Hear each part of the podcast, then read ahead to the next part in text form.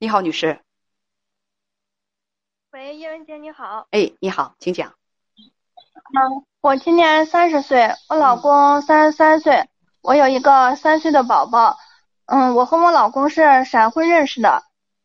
嗯嗯，就是前段时间，我发现别人告诉我他订过婚，然后我就跟他折腾了一段时间。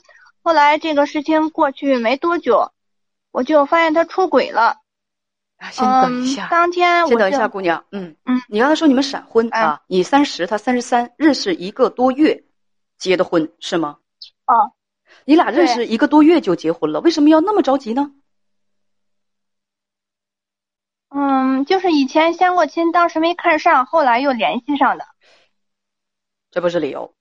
呃，我是想问问，是不是因为彼此都二十六七岁了，家里着急了，自己着急了？嗯，对。那你认识一个多月，那你喜欢他吗？嗯，当时喜欢。认识一个多月的喜欢，好吧。嗯，你刚才说，呃，你们结婚已经三年了，那现在有几个孩子？嗯，现在有一个孩子三岁，然后现在又怀孕两个多月了。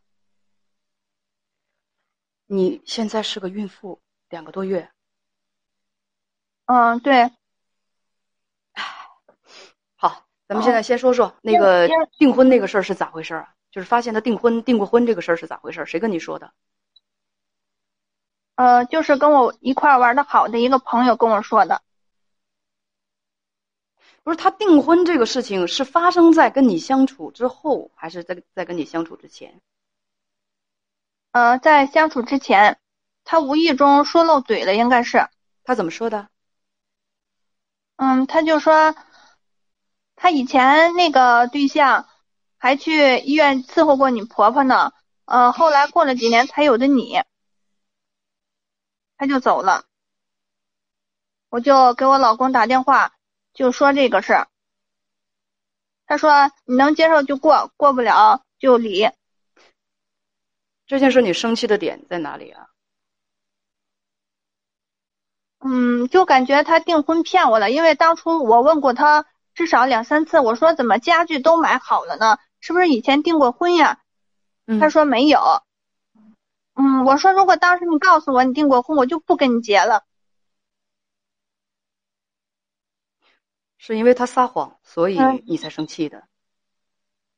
对，然后在我心中，我就感觉嫁了个二婚似的。那倒不是，那倒不是，别这么别这么想。你就是订婚吧，他们也没有什么法律效力。呃，你不应该因为他订过婚而生气，你生气的点是因为他骗你，这个倒是可以。就是无论怎么怎么问啊，您之前跟他交代过了，说我不跟订过婚的男人结婚，所以你告诉我以前你订没订过婚？他如果是满口否定说没有没有，真的没有订过婚，但实际上他是订过婚的，那这就属于比较可恶的欺骗了，对不对？啊，对，而且我知道这事儿，他没有说哄哄我，呃，这个就是说能过就过，不能过就离，因为这时候他已经有第三者了，但是我还没有发现。所以你知道他订婚这个事儿是发生在你二胎怀之前，对，好吧，这个时间线我基本上理清楚了啊。呃，结果在两个月之前，你又发现丈夫出轨，可以说那两个月前发现你丈夫出轨的时候，你知不知道自己怀孕了？因为你怀孕怀孕现在也是两个月吗？嗯，不知道。我发现他出轨是六月三十号，然后我。七月七月一号用试纸测的时候还没有怀孕呢，七月五号，呃就显示有点了。后来我就去医院做检查，嗯，做了两回检查，呃，医生才告诉我确实是怀孕了。好，姑娘，咱们接着说啊。你说六月三十号发现他出轨，这是怎么回事？嗯，他就上班回来之后。就是跟我分床睡，我在卧室跟孩子，他在客厅，也不跟我过夫妻生活，嗯，就是总看手机聊天，然后我抢过手机，他就弄呃设置着密码，设置着指纹锁。后来有一天晚上，我我趁他睡着了，我就解开了，然后我才发现他跟另一个女的的聊天记录，嗯，我就特别生气。在聊天记录上是什么内容？当时他就，呃，就是他跟那个女的的开房，还有说，嗯，如果当初咱俩在一起了，没因为年少无知分开，现在就是有闺有女儿了，还幻想着以后生个什么样的闺女，嗯，说，呃，开一年的房钱都够租个房子了。还有很很多，我截了七十多页。嗯，还有这女的的，呃，裸照，宾馆的裸照。呃，我老他们两个生活的时候就是咬我老公，然后下巴也咬了。我就问怎么回事儿，他说是磕的。原来结果后来知道是那个女人咬的。哦，对，然后我婆婆早就发现，说怎么，呃。就是胸口跟女的咬的似的，嗯，你婆婆说的，因为我总是，啊，对我婆婆跟她说的，呃，后来她跟这女的的聊天，我发现的，啊，婆婆没有当着你的面说，婆婆觉得这太不有利，啊，没有，太不利于家庭的安定团结，所以偷偷跟儿子说，说那胸口怎么怎么弄的，这么像，哇，婆婆好有见识，对，而且婆婆好有，后来她经验啊，那这句话当我没说啊，呃。嗯，他们两个难道有一年多了吗？嗯，他后来说就是最近认识的。那他为什么会说出那种说开房一年都能够是租房子了？嗯，他就是这样说的，原话是这样的。你在手机上看到他们说啊，这个两个人要租房子，而且你丈夫还给对方发了自己那什么部位的图片。呃，还有那个对，然后然后还有那个女的咬他的图片，还有女的穿内裤的图片，嗯，都有。好吧，他们是唯恐自己的这种通奸行为不落到这个这个这个证据不落到别人手里啊。你丈夫这些东西都有，那以前你看来是从来就没有关注过他的手机是吗？没有看过他的手机？哦，对，因为我总是哄孩子，然后他跟我睡觉的时候晚上，以前他都。都脱光衣服，他就这个习惯。后来就总穿着背心儿，就是怕我看到那个女的的咬他。哇，这个女的爱好还还很奇特啊，可以说非常重口了。嗯。你发现了这些东西，截了七十多张图片，现在这个东西还在你的手里吗？这些图片什么的？哦，还在，还在我的手里。然后我，呃，那天早上我就带着孩子去找律师。就你你等一下，他了。下午你发现了这个这个东西之后，你没有和你丈夫谈，直接去找律师了？呃，谈了，他就说让我原谅他，但是当时我在气头上，他就骗着我把聊天记录都删了，但是我把他转移到别的地方了，我存下来了。嗯，接着呢？嗯，下午我交了钱之后，嗯，我就带着孩子回娘家了。呃，就等着律师去起诉他。后来公公和他来我家，就是劝我。呃，那时候当天我就，医生说是怀，嗯，肯不，他不肯定是怀孕，就是说里面有东西，因为时间太短。你先稍等一下，这姑娘讲讲讲讲东西讲的我晕晕乎乎的。你发现了你丈夫跟别人？偷情的这个记录之后，这个记录之后，你丈夫表示，呃，求你原谅，表示自己年幼无知也好，表示自己反正就是表示还想和你继续过日子。不过你很生气，你拒绝再跟他谈，所以你就到法院去准备起诉离婚，对吗？对，你到法院去准备起诉离婚，这个时候发现自己怀孕了。对。你到法院去起诉离婚，这个时候发现自己怀孕了，接着又发生了什么？嗯，我就后来我说为了孩子，为了这两个孩子，我就带着孩子回到他家了。然后他感觉我回来了，嗯，婆婆也说他了，嗯，就继续过日子，没事儿了。后来他回来，等等等等，就继续过日子就没事儿了。嗯，对。哇。小妹妹，你这个你这个思想转变的真快，我都快突然急刹车，我都晕车了，你知道吗？刚开始发现丈夫外遇的时候，你看刚才那个小姐姐啊，她也是发现丈夫外遇了，她还能就是捂着胸口，还能就是说痛定思痛，还要琢磨一阵子呢。你这真是啊！当发现丈夫外遇之后，愤怒至极，立刻就到法院预约要起诉对方。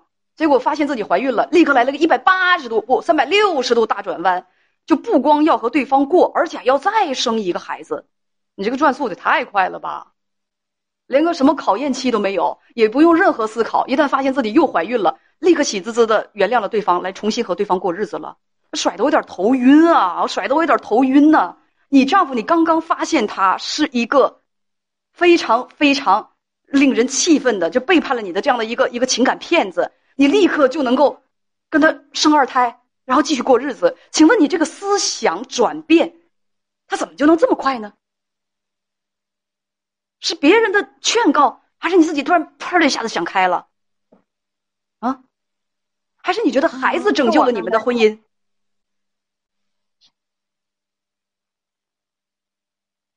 感觉没怀孕，嗯，没怀孕，你们也有一个孩子。嗯，对，我感觉为了头一个孩子，也可能会回去。你都到法院去起诉，都去排队去了。那个时候你想到头一个孩子了吗？那个时候怎么那么坚决啊？那时候就感觉。嗯，在气头上，后来你是在气头上起诉，就是为了吓唬吓唬他，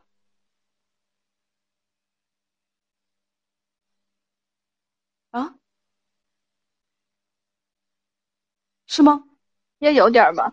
嗯，原来起诉是假的。我告诉你，这叫占用占用公用资源啊！你这是这很对不起法院的同志们，这样做是不对的。你跟你老公怄气，为什么要麻烦法院的那个同志啊？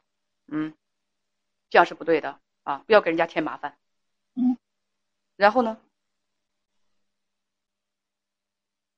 嗯，后来我带着孩子回去了。他回来之后，嗯，我就加那个小三儿的微信了。我让他把钱，把我老公给他花的的钱要回来。然后我老公就特别生气，说我找人家了，人家要找家里来。嗯，等他回来的时候，我说小三给你买的七八百的鞋，你不要再穿回来了。他已他穿回来了。那天早上我一赌气，我给他捡了，他就把我所有的衣服也给我捡了，给我扔院子里去了。然后我俩就吵了一天，打了一天。我说离婚可以，就是孩子给我归我，但是他不让我动孩子，只要我一抱，他就把他扔床上恐吓他，呃，就要。拧他头，拧他胳膊腿，他把他举起来要摔了，我就不敢抢了。那你有没有报警？我就自己。你丈夫跟疯子一样，要伤害到孩子，他要把孩子举起来，要摔死孩子，还拧孩子的头。我问你，在这个时候，你不害怕吗？我，你以为他只是吓唬你？我害怕。你以为你他跟你到法院一样？你他你以为他就跟像你到法院去起诉吓唬他一样？我天，这是个什么人啊？我当时没想到报警，我怕他真能干出这事儿来。就这，就这，我们吵，嗯，还要再跟他再生一个孩子。你说有一次你们吵架怎么着？有次吵架，他扇了我一个嘴巴，我是报的警，然后，嗯，那警察没有来，当天说来，后来就是让我去公安局备案。嗯，再后来这事儿也就不了了之了。那你去没去备案呢？我没去备案。为什么不去呢？嗯，我怎么说呢？呃，他们村里有公安的，就是。我只问你为什么没去备案？你去了就能够备案，但是你没去，你跟我讲别的有意义吗？嗯，我也怕给孩子将来以后。所以这一大巴掌就白挨了。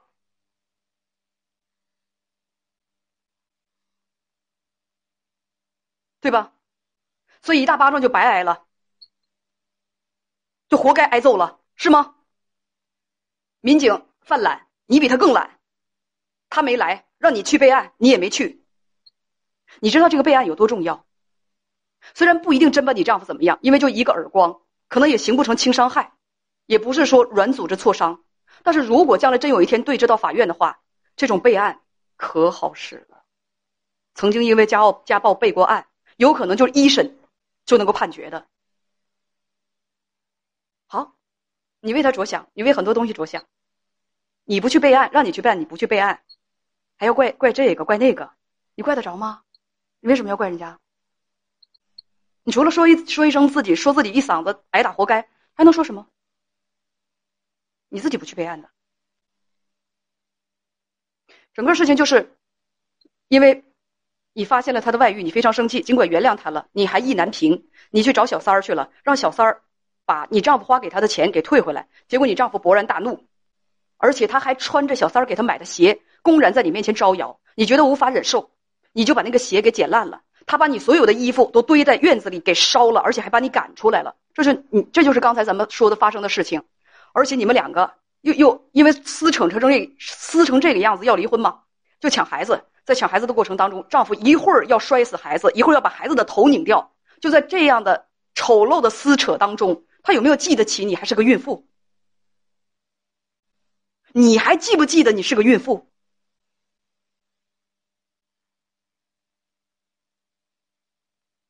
你还记不记得？喂，人呢？嗯，叶文杰，我在。你听没听着？那为什么不回答我的问题啊？这么撕巴的时候，他烧你衣服的时候，他那么对待孩子的时候，他记没记得你是个孕妇？他不记得，你记不记得？我记得。后来呢？嗯，后来就是，嗯，现在我在娘家住，嗯，孩子我也看不了，我想。就是起诉也只能等到明年二三月份。我咨询律师，律师说孩子在谁手里，就是判给谁的可能性大。我想怎么才能把孩子的抚养权争过来呢？还有这个我怀孕的这个孩子，嗯，我。下不了决心做了，他去。我头一个孩子就是流产，嗯，就是不是流产就是大出血早产。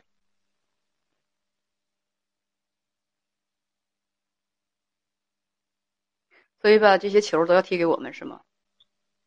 或者直接说踢给我？我肚里的孩子，我肚里的孩子要不要做流产？叶文，你说，我无论怎么说，都是错。呃，然后，啊，这个这个婚我到底离不离？这些都需要你自己回答的问题，你就别提给别人了。嗯，这个别人。我想的是，我自己生下来自己养。你有这个本事吗？养两个孩子？而且法院会把两个孩子都判给你吗？正常来判的话，肯定是一边一个的。而且你第一次去起诉离婚，也未必能判离，路还长着呢。我听这意思，你大概率会把这个孩子生下来，而且你大概率也不会离婚。不是我判断的太悲观，我在你的讲述当中，我真的听出了这些东西。我不是悲观，我是悲伤。这些事情你自己来决定，不要问别人。我们是什么样的态度，朋友们是什么样的态度？其实，一会儿你你，咱们停止通话之后，你上公屏上去看一看。很多的朋友，大家的态度都都都在这个公屏上，大家都在说，包括现在我我我不我不知道，就你现在能不能看到啊？当然不建议看，跟我通话的时候不建议看。你一边说问怎么呢才能得到孩子的抚养权，一边问我说肚子里的孩子要不要？这谁能替你做决定？你当我真的是天生的背锅侠呀？这这锅我不背。我要是背了这个锅，你要是真能说很清醒、很理智的按照我说的做，这也是可以的。我干这种事情干了十六年了，我除了背锅挨骂之外，谁按照我说的做了？每个人有每个人自己的观点和说法。我在直播间，我我我拍桌子，我说这还能跟他在一起？打了孩子跟他离婚，然后之后无数的人骂我，呃，你跟那个狼心狗肺的家伙该怎么过怎么过，啊，过着一种拖着两个孩子戴着绿帽子挨打挨骂的生活，然后闲着没事儿。再打一个情感节目的直播间，跟主持人再诉诉苦，诉诉完苦之后，心满意足的一抹嘴巴，该怎么过还怎么过，这就是你们，这就是很多人的生活，向我咨询完的生活。结果我呢，很多的很多的，就是没没什么见识和文化的人，张嘴闭嘴就是硬拆一座庙不毁一桩婚。叶问，你既劝人打胎，又劝人离婚，你缺不缺德？锅全是我背的，我凭什么给你们背这个锅啊？背的有用的也好啊，没有用啊！你人生该怎么悲惨还是怎么悲惨，而且跟别人一点关系都没有，全是自己的选择。我要是背这个锅，我背负着这个十字架，能够让你们从此摆脱痛苦、幸福，可以我背。问题我背了都没有用啊，谁听我的？你们该怎样还怎样。所以这锅我就决定不背了，爱离不离，孩子爱要不要，反正该说的我全都说完了。我跟你引导性的让你按照我的思路说了这么多的东西。你但凡长点脑子，你我不说你也该明白我是什么意思。你也装不明白，我有什么办法？再见。